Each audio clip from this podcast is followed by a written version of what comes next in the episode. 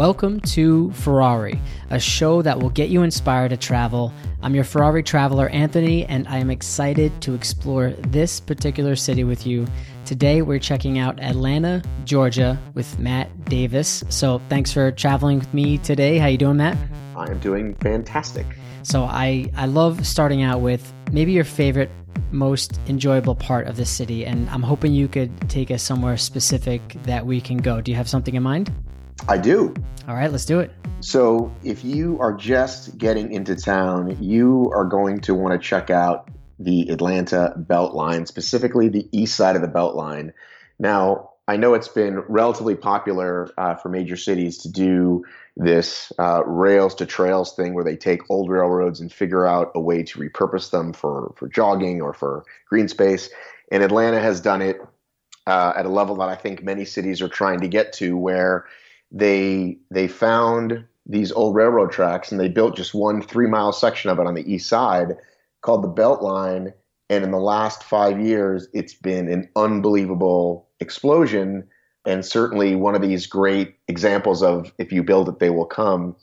Uh, people are coming out of the suburbs, moving in town again because there's so much to do. And while I think on the outside, a lot of people think it might skew sort of more young hipster, it definitely is family friendly. You know, you see kids, you see people pushing strollers, you see people running and biking.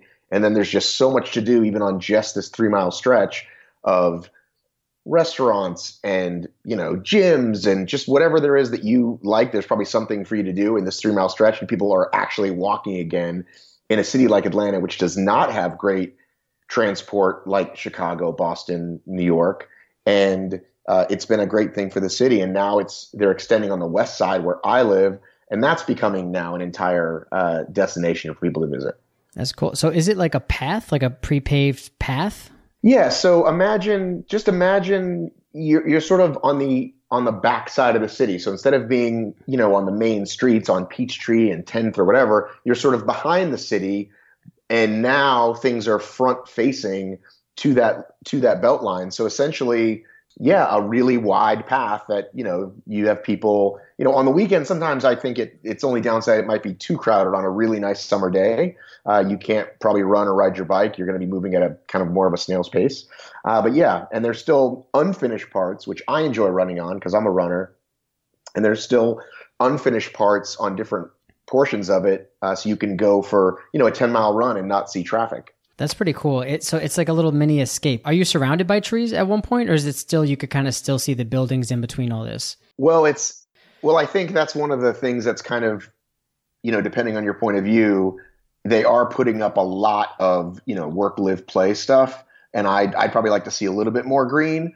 Um, but there's definitely parts of it um, where you're where you're still surrounded by not much.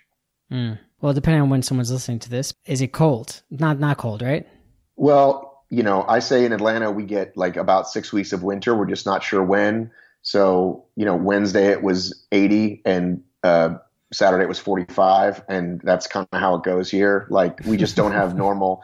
We just, and I know it feels like a lot of cities are like that, but definitely Atlanta, you know, winter is weird. Sometime in December it gets really cold. Sometimes in February it gets really cold. But then once we hit, you know, April, we're good.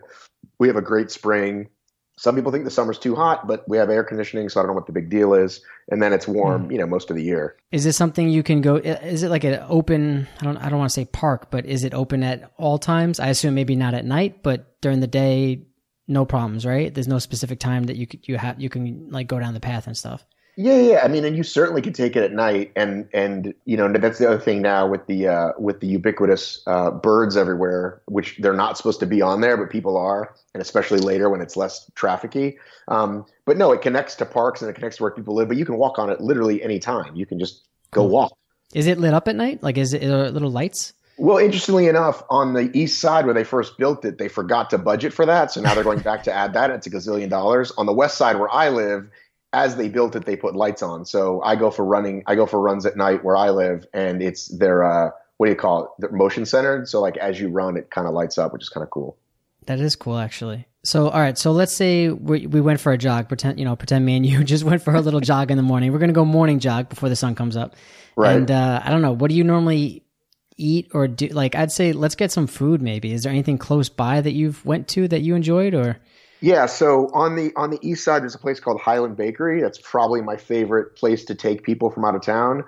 Get you get something I have people get something specific like shrimp and grits, which a lot of places do a lot of ways because I know it's it's very like I think southern cuisine's kind of in now, especially around here. But uh, I'm a huge fan of their of their shrimp and grits. Uh, another place that that people really like to go, and there's a few of them, is um, oh my god, they're the best biscuits in town, and I just forgot the name of it. So all right, so shrimp and grits. So what? Like first, explain what shrimp and grits is. Like, what is a grit? I guess I don't. For you know, what is? Well, haven't you ever seen? Haven't you ever seen? Um, yep, my I know. cousin. Vin- I my knew you were cousin going to say? Utes. I knew you were going to say that. Did you say Utes? Did you say No one knows what a knows. No one knows what a grit is. Just eat it. Uh, it's the flying biscuit, by the way, is the one I was thinking about. Oh, that, okay. has the, that has the best biscuits. Uh, but they're really just. I, I would force you to try them if you were here, especially since you're a New Yorker. So uh, is it is it spicy? Is it sweet? Not le- no, not unless you make it so. Not so it's savory sweet. uh, what would you say? Well, most people, most people, as as the movie will tell you, put butter in there. Some people put jam. Um, they can be they can be flavorless sometimes if not you know really cooked properly. Okay. Do, do you still? Is it that still like sort of you know the southern hospitality type feel? I don't know where it ends and begins on you know the south of the U.S. here, but do you get that with a lot of people that are like born and raised there, kind of feel or? I think it's it's the kind of thing where if you move down here, right, from from Boston to New York, you don't think it's real that people will just wave to you, right?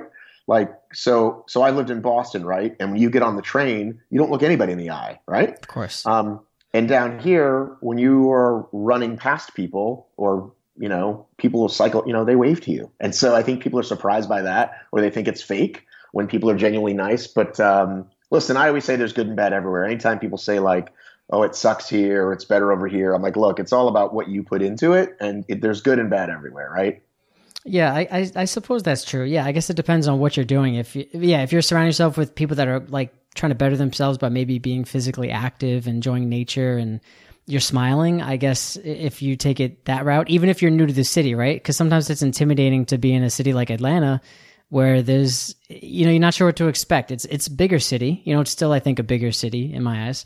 So uh, I don't know. Like, is it intimidating traveling around public transportation and all that? And Well, you know, interestingly enough, because I do travel a fair amount, I'm like the first guy to help people when I'm at the airport and I see someone struggling to like, you know, to put the money in the MARTA machine in the, you know what I mean? Or really anywhere when you can just tell someone because I have traveled and, you know, I've been in other countries and like, I just know how it seems so overwhelming. And Atlanta again is like pretty simple. Like if you look at our MARTA map, which is our, our train, it goes, it's like, there's only two lines, right? Mm. So it's pretty. It's like it's like go to the airport or go he, or go to the stadium. That's kind of the things people use it for. okay, But anyhow, but it's relatively. I dude, I feel like now with with Uber, like there's no city that's unnavigatable, right? Because you just that's you true. know you don't you don't have to like oh man I gotta figure out how to get you know because you can't like call a cab right Atlanta if you called a cab they might get to you in 45 minutes right oh, Okay, okay. because it's it's not that kind of a city with Uber and Lyft. I feel like,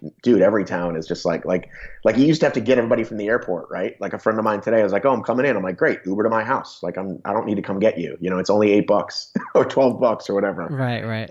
And, and I guess it's too because I, I mean in New York I ride my bicycle. It's not so like what you're also saying is not you can't really ride your bike everywhere. It's not it's too far of a stretch.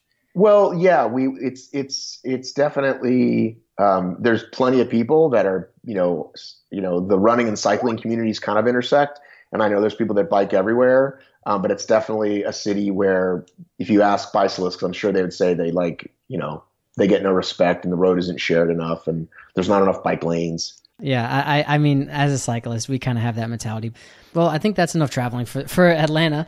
That's a good glimpse into it. So thanks for being my little travel buddy, so to speak, today. I'm I'm happy to. I always like to uh, to pit my city. yeah, and uh, so so those who who are listening, you know, I hope you got a little a little bit of inspiration to travel for your next travel and go someplace you've never been before this year. Safe travels.